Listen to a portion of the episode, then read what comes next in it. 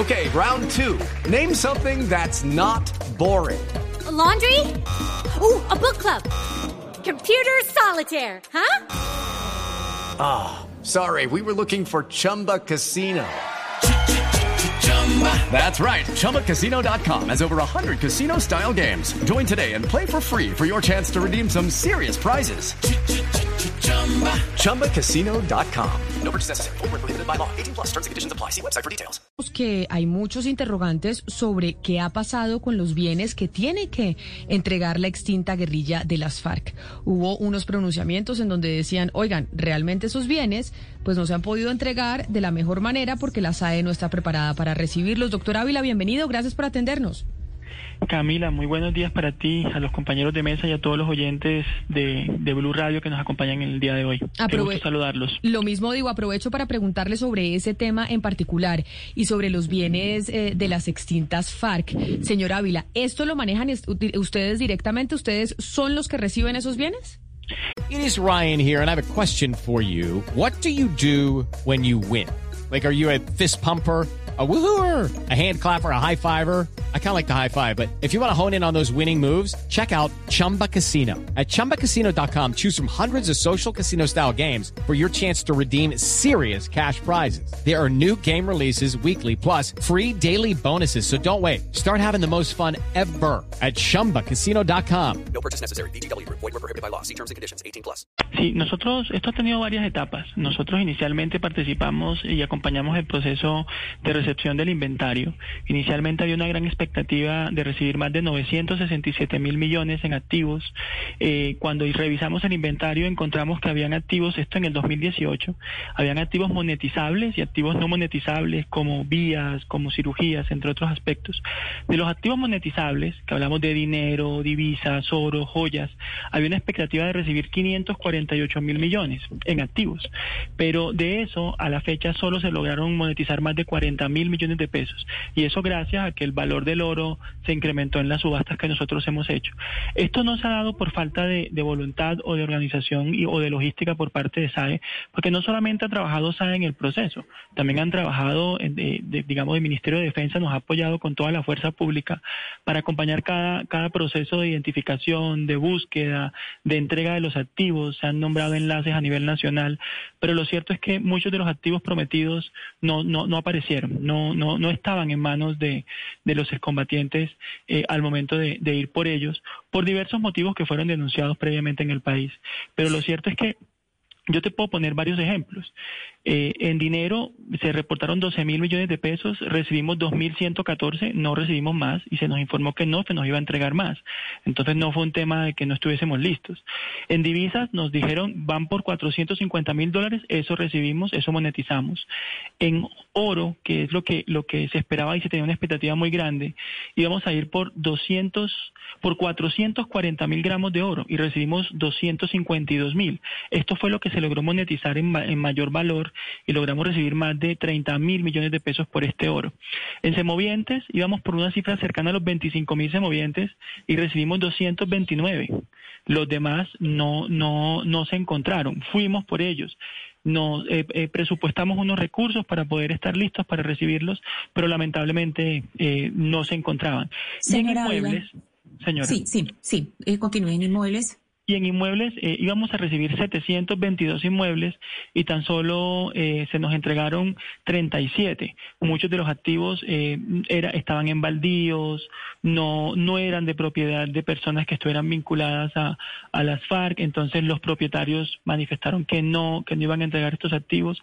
Entonces lo cierto es que la realidad es que de los 548 mil que nosotros esperábamos recibir, actualmente no hemos recibido más de 40 mil millones de pesos en activos. Señora Ávila, pero entonces cuando uno oye eh, a Pastor Alape, que él es el que ha eh, asumido la vocería de, comunes sobre el papel de la SAE, él dice que es muy complicado si no se hace un ajuste institucional en la SAE. Él dice que porque ustedes son una agencia cuya función es manejar recursos de mafiosos, le estoy eh, citando literalmente, y no el recurso de una estructura política que tenía un manejo de Estado paralelo en el territorio. Yo le quiero preguntar, señora Ávila, si usted cree efectivamente que son necesarios ajustes en la SAE para poder recibir estos bienes para eh, reparar a las víctimas y cuál sería la ruta para hacer ese ajuste?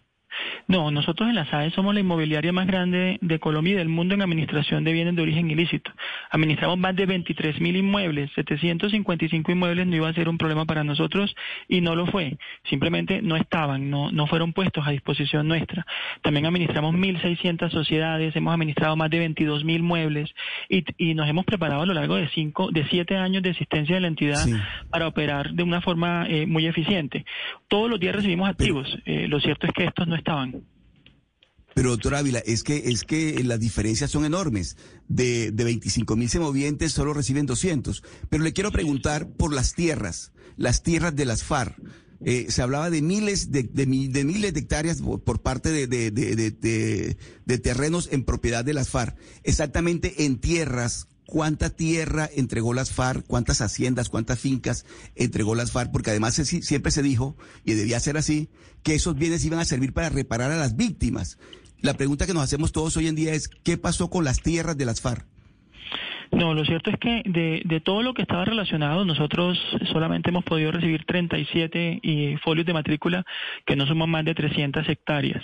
Entonces, eh, lo cierto es que al momento de la recepción de los bienes, eh, los bienes no, no fueron puestos a disposición de la entidad. Si hubiesen, si hubiesen sido puestos a disposición de la entidad, nosotros los tendríamos hoy en proceso de venta para que esos recursos pasaran al fondo, eh, a la unidad para las víctimas, para el Fondo de Atención a Víctimas del Conflicto Armado. Yo quiero entender un poco ustedes cómo han hecho para garantizar la seguridad o con quién han trabajado ustedes, porque eso no es un tema de ustedes, pero ustedes tienen que trabajar con otras agencias del Estado para hacer eh, o garantizarle la seguridad a los excombatientes en el momento en que ellos empiecen a desclasificar la información sobre los bienes o cuando ellos estaban en custodia de estos bienes que le iban a ser entregados a ustedes. Se lo pregunto porque el señor Alapi ha dicho que parte fundamental por la cual ellos no han podido hacer toda la entrega es por el tema de seguridad, que ellos simplemente no tienen cómo hacer custodia de estos bienes y cuando se acercan a ellos, pues ya hay otros actores ilegales que los están matando en el territorio. ¿Ustedes están trabajando en sincronía con alguna agencia del Estado para poder garantizar la seguridad en la entrega de estos bienes? Por supuesto que sí. No hubo diligencia que no estuviese acompañada de la fuerza pública, el ejército, la fuerza aérea, la policía, eh, la policía para la paz. En todo momento acompañó cada uno de los procesos de entrega y recepción por parte de estos activos.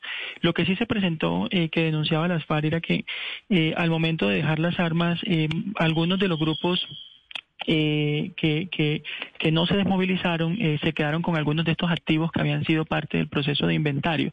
Pero los acuerdos eh, establecían que nosotros eh, íbamos a recibir los activos y que ellos iban a responder por los mismos hasta el momento de la entrega. Entonces eso ya escapa nuestra responsabilidad como secuestre de los bienes. Nosotros nos citan, vamos, vamos acompañados de la fuerza pública y en ese momento recibimos. Y si los activos no están, pues en ese momento dejamos ese detalle y ese inventario de lo que se estaba recibiendo materialmente. Doctora Ávila, yo le cambio el tema porque hay mucha gente que cuestiona mucho el trabajo de las AESAS y dicen que simplemente ustedes son una inmobiliaria, pero que se portan como jueces y que en ese afán de recoger cerca de un billón de pesos por año, que es la meta que tiene el gobierno nacional con esto de la plata de la mafia, ustedes como que van eh, subastando, van vendiendo, van alquilando propiedades que ni siquiera todavía han llegado finalmente a su proceso de extinción de dominio definitivo. Entonces, eh, yo sí quisiera que nos explicara un poco cómo funciona ese tema y por qué hay gente que critica tanto, por ejemplo, el tema de la AAA que ustedes tienen el 82%, ustedes anunciaron hace poco eh, el tema de reciclables que ya le iban a vender y que era la primera empresa que vendían por más de 11 mil millones de pesos. Entonces uno se pregunta, ¿ustedes cómo hacen para vender y para alquilar y para subastar bienes que todavía no han llegado a un proceso definitivo de extinción de dominio en un juzgado? Esa, pregunta es fundamental. Cuando uno eh, revisa el inventario que se tiene en la sociedad de activos especiales, nosotros de los 23 mil inmuebles, tan solo el 13% está extinto. Eso quiere decir que nuestro gran mundo de, activos está en proceso de extinción de dominio. aún no hay un fallo que determine si en efecto hubo un origen ilícito de los activos. ¿Qué pasa? En el 2017, eh, con la ley 17, 1849, eh, se reforzó la aplicación de la enajenación temprana. Esta es una venta anticipada de los activos sin sentencia de extinción siempre que se presente una una, una de siete causales que se incluyeron en ese momento, que hoy son diez. Y parte de lo que, de lo que estableció la ley es, usted puede salir a vender todo lo que por costo-beneficio genere más gastos que ingresos. Nosotros hemos habilitado bajo esa medida más de siete mil inmuebles para venta y tan solo este año hemos vendido más de 134 mil millones de pesos en activos cuando el mejor año había sido 90 mil. Pero lo hacemos porque la ley así lo, lo, determina. Claro, y la ley no te deja un espacio para, para, para de discrecionalidad, es un mandato. Claro, pero mire, doctora Ávila, ¿y, ¿y qué pasa si ustedes venden una empresa, por ejemplo, ustedes venden la rebaja, por decir algo, y eso no ha llegado al final de una extinción de dominio y al final los jueces dicen que definitivamente se le tiene que devolver a los familiares de estos narcotraficantes, como ha pasado con muchos predios, por ejemplo, en Cundinamarca, de los Gaitán Sendal, se, le, se, le, se les devolvieron muchos predios. Si ustedes los venden y ustedes los trabajan y ustedes los subastan, después, ¿cómo se hace para responderle a estas familias por esos bienes?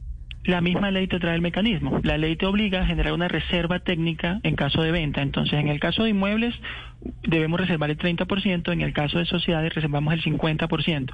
Guardamos los recursos, los invertimos y con esos recursos devolvemos el 100% del valor del activo vendido. Te pongo el ejemplo de la AAA. La AAA es una empresa que se ha venido discutiendo si eh, el proceso de venta.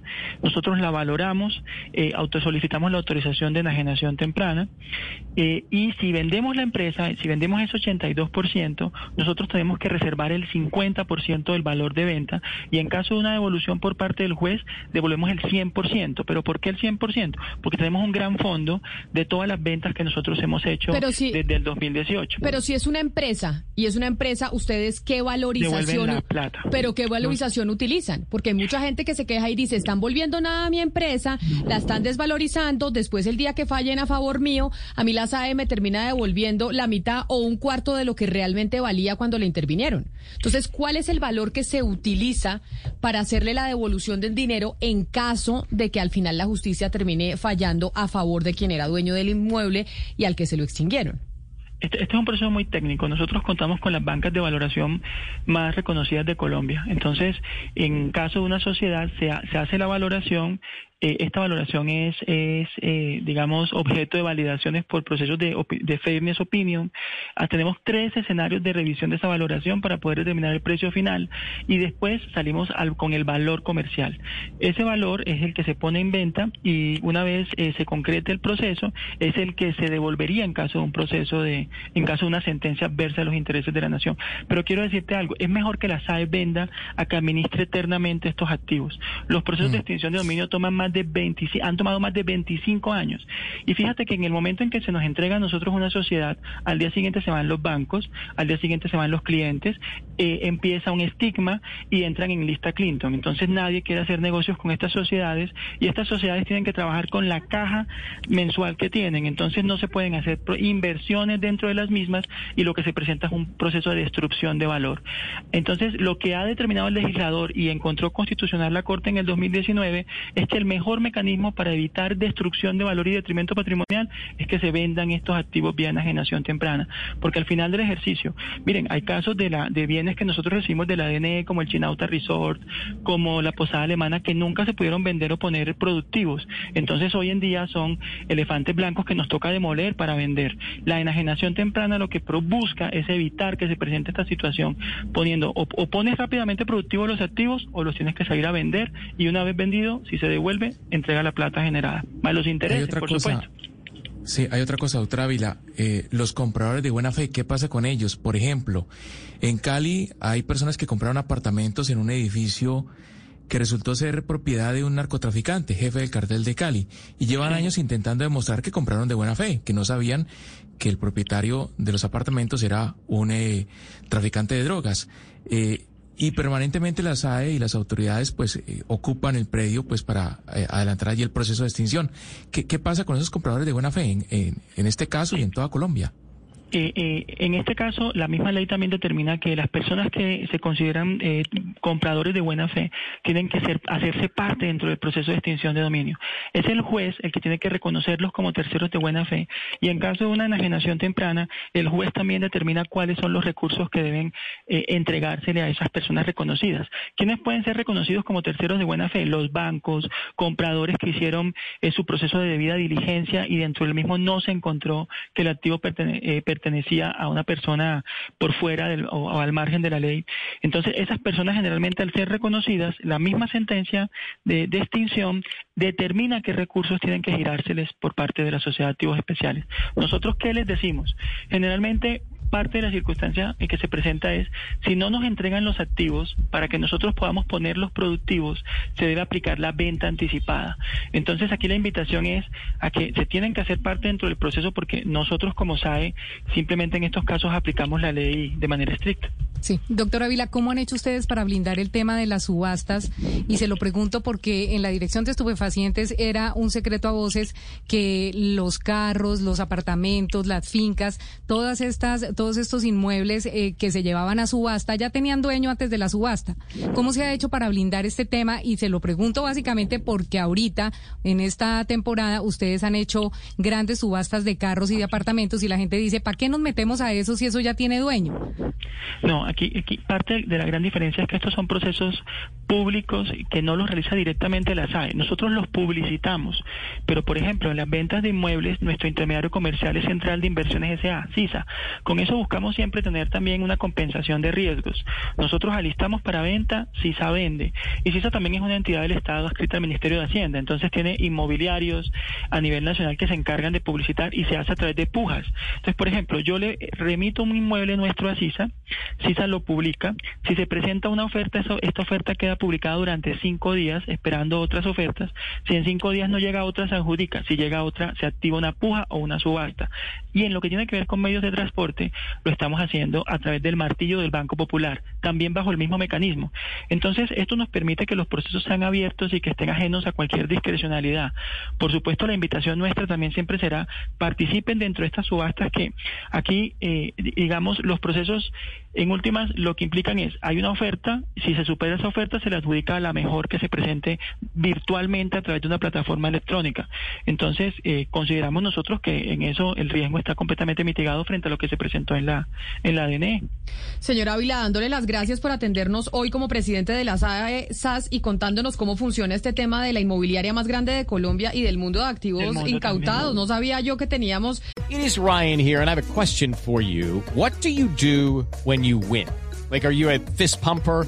a woohooer, a hand clapper, a high fiver. I kind of like the high five, but if you want to hone in on those winning moves, check out Chumba Casino. At ChumbaCasino.com, choose from hundreds of social casino style games for your chance to redeem serious cash prizes. There are new game releases weekly, plus free daily bonuses. So don't wait. Start having the most fun ever at ChumbaCasino.com. No purchase necessary. BGW. Void were prohibited by law. See terms and conditions. 18 plus.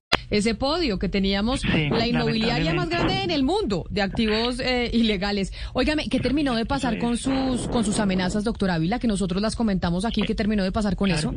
Claro que sí. Bueno, sí, sí te insisto, mira, nos hemos reunido con México, nos hemos reunido con Estados Unidos, con varios países del mundo y no hay nadie que haya tenido una historia criminal como la nuestra y una historia que también lleve de la mano eh, la, la, afectación de bienes de origen ilícito como la que se generó por el narcotráfico. Entonces, en efecto, eso sí nos hace, y lo hemos reiterado en varios escenarios internacionales, eh, el inmobiliaria más grande de origen del mundo y un holding de industria que, que está en 17 sectores de la economía en Colombia con más de 1.700 sociedades.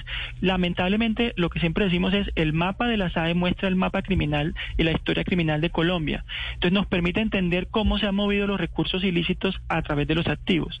obviamente esto genera eh, muchos choques. Eh, el poner en venta todos los activos, en tener la determinación de salir a generar productividad con los mismos, en quitárselo a los afectados para ponerlos en venta, nos ha generado muchas dificultades eh, en lo que tiene que ver con la, la, la, seguridad, no solamente mía, sino también de mis funcionarios a nivel nacional. Aquí se han generado unos carteles también de estafadores que prometen, por ejemplo, eso que ustedes mencionaban que, que pasó en la DNE, ventas a dedo, arrendamientos a dedo, eh, la posibilidad de descuentos que ya están determinados en la ley. Entonces han estafado a muchas personas y nosotros permanentemente hemos denunciado esos actos y también invitamos a las personas a que no se dejen estafar. Entonces parte de lo que de lo que se viene investigando por las autoridades es si estas amenazas eh, tienen que ver con esos carteles de estafadores que en ciudades como Cali, que en ciudades como Villavicencio han venido eh, estafando a personas para asignarles supuestamente fincas, para asignarles eh, sociedades, que nosotros tenemos una metodología de administración que regula cómo son esos procesos. Entonces, pues bueno, estamos a la espera de que las autoridades eh, determinen ya a ciencia cierta lo que, lo que está pasando y que tomen las determinaciones frente a esos casos. Pues señor Andrés Alberto Ávila, presidente de las AESAS, mil gracias por habernos atendido y por haber respondido todas las inquietudes que teníamos para usted. No, a ustedes. Es un gusto siempre saludarlos. Que tengan un muy buen día. Un saludo muy especial es el doctor Ávila. ¿Sabe que me pareció lógico la explicación que dio el doctor Ávila cuando dice, oiga, no podemos tener nosotros un bien desde el Estado 20 años que nos sale mucho más caro estar manteniéndolo, lo tenemos que vender y después, si fallan en favor de la persona a la que se lo incautamos, pues ahí tenemos una plata para devolverle. Y, y es así, Camila, porque acuérdese usted que el negocio de la Dirección eh, Nacional de Estupefacientes era básicamente ese, era que las propiedades de los narcotraficantes estuvieran en tan mal estado que pudieran arrendarlas en tres pesos y el Estado no ganaba nada, pero quienes las cogían sí se ganaba un montón de plata administrando hoteles por dos millones de pesos mensuales. Oiga, pero difícil administrar esas. Yo no tenía ni idea que teníamos la inmobiliaria más grande del mundo de activos incautados. Mejor dicho, tenemos ese post. Judy was boring. Hello. Then Judy discovered chumbacasino.com. It's my little escape. Now Judy's the life of the party. Oh, baby, Mama's bringing home the bacon. Whoa. Take it easy, Judy. The Chumba life is for everybody. So go to ChumbaCasino.com and play over 100 casino style games. Join today and play for free for your chance to redeem some serious prizes. ChumbaCasino.com. No purchase necessary. Void where prohibited by law. 18 plus terms and conditions apply. See website for details.